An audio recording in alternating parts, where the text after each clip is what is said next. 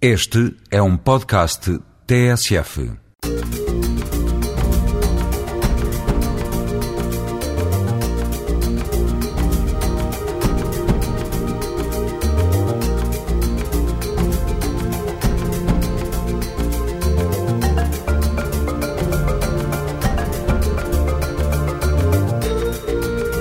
Este é o Gente Como Nós. Todas as semanas, a esta hora, viajamos pela multiculturalidade da sociedade portuguesa.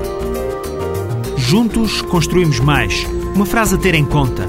Vamos falar neste programa de um projeto que reintegra crianças e jovens no Conselho de Loures.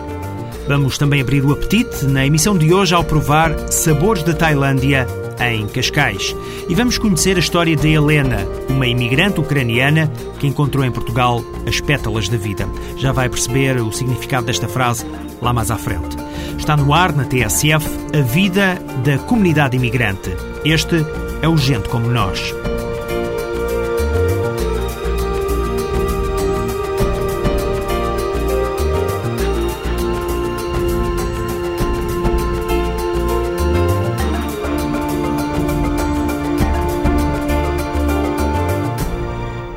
É mais um projeto a vingar no programa Escolhas. Juntos construímos mais, assim se chama. Vamos até à Casa Municipal da Cultura, na Apelação, no Conselho de Louros. Vamos ver como é que os jovens ocupam os tempos livres de forma pedagógica. João Bicho coordena o projeto que veio reintegrar na sociedade o bairro Quinta da Fonte. Este projeto surgiu da necessidade da Junta de Freguesia, da Câmara Municipal de Lourdes e do agrupamento de escolas da apelação em fazer face aqui aos problemas que existem no bairro Quinta da Fonte, enfim, que são problemas típicos de um bairro de realojamento. O espaço oferece as mais diversas tecnologias de informação e comunicação e há também espaço para o lazer. Ortega Pereira é o monitor do espaço Apelarte. Foi um dos jovens integrados do bairro da Quinta da Fonte e que agora dá formação na área da informática. Eu sou monitor CIDNET, temos várias atividades no CIDNET, mas a principal é a formação dos jovens na área da informática. E dentro do espaço CIDNET, além de, da formação dos jovens, nós temos também uh, outras atividades como o ping-pong, xadrez e as damas, e ainda o PlayStation. Outra das atividades que tem cativado os jovens do projeto Juntos Construímos Mais é o ateliê de sonoplastia. Há quem utilize o espaço na produção de música. Olá, eu sou o Mauro, tenho 21 anos, sou colaborador aqui do Apelar. Nesse momento eu colaboro com o estúdio de som, porque eu estou a preparar uma maquete que é para lançar para o mercado da música mais um amigo. Então, como aqui tem os aconselhamentos, né, os meus humanos e técnicos, a gente colabora aqui também uma, uma forma menos dispendiosa e é muito mais perto de casa também. O ateliê de dança é mais um dos atrativos deste projeto. Crianças e jovens aprendem os ritmos do hip-hop e danças africanas.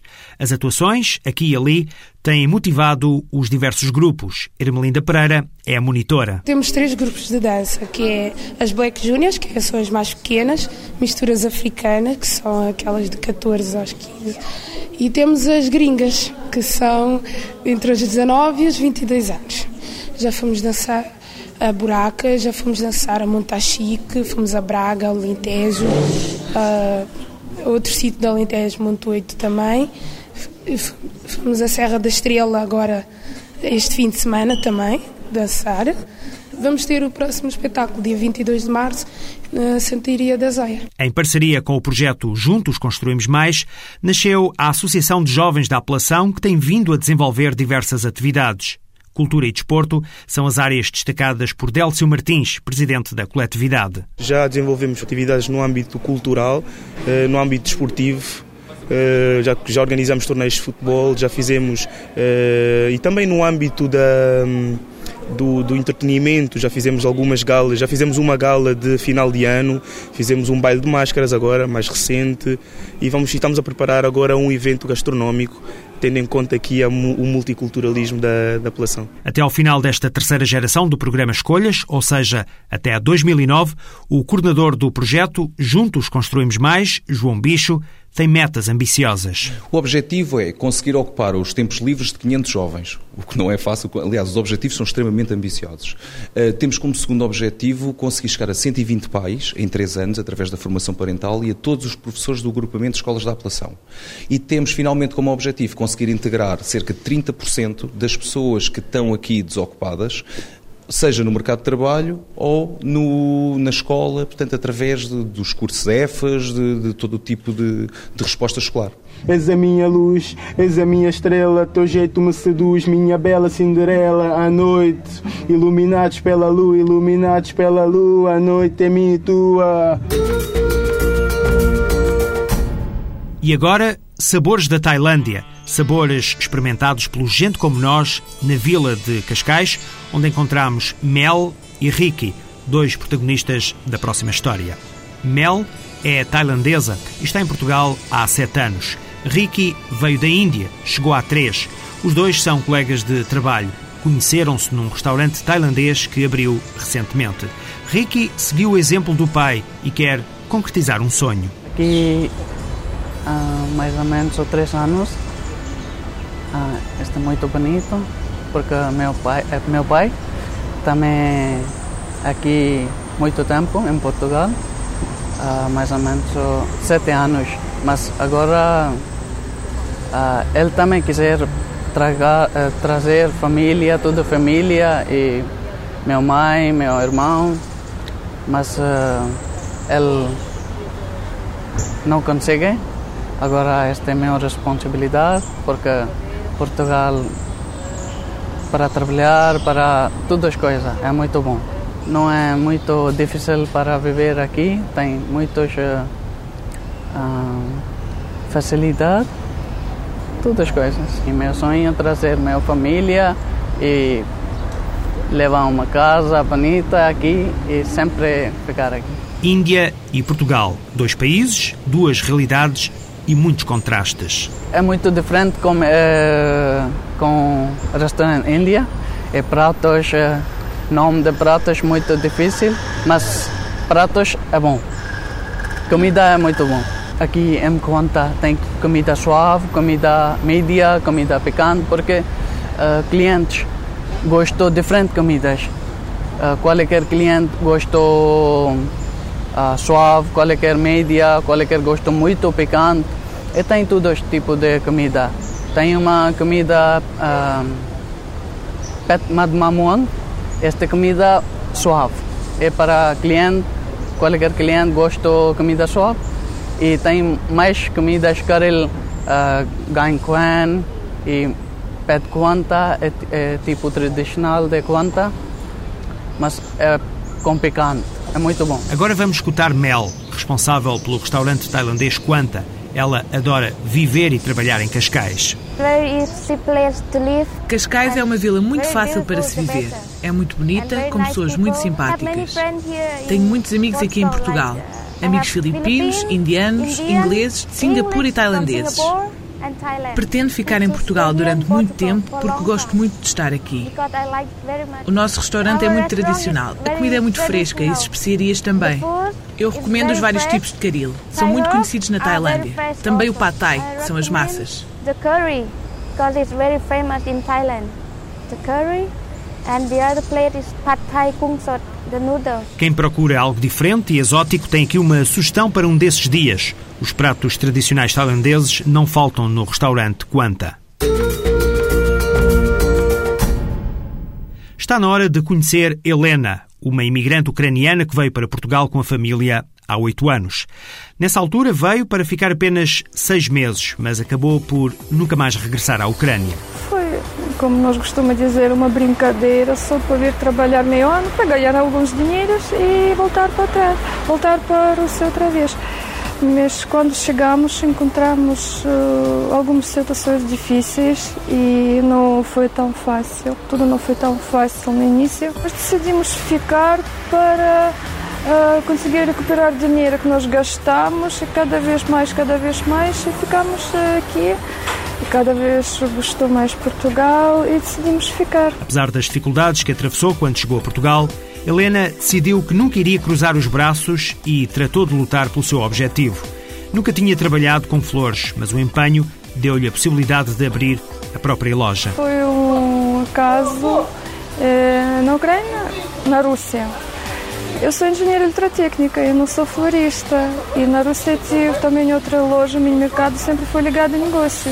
E numa loja, loja das flores, senhor Pedro Neves ensinou-me tudo, ensinou desde uh, nomes de flores, como se chama quadra flor, porque no início eu não sabia nada, nada, nada. E saí daquela loja, fiquei sem trabalho, fui procurar noutro sítio, também arranjei trabalho na, noutra loja de flores, aprendi mais e cada vez, como eu gosto de trabalhar para mim, não gosto de trabalhar por conta outros, e graças a apoio, ajuda os nossos amigos, decidimos abrir loja e Graças a Deus conseguimos. A loja de Helena tornou-se uma boa aposta e é também uma das razões que a faz ficar em Portugal. Se calhar já estou obrigada a viver em Portugal porque tenho dois filhos. Eles há seis anos na escola, fala português, escreve português, pensa em português. Tenho muitos amigos portugueses e vou ficar com eles. Pedro eles vou apoiar porque eu não posso deixar. Gosto, gosto de estar cá.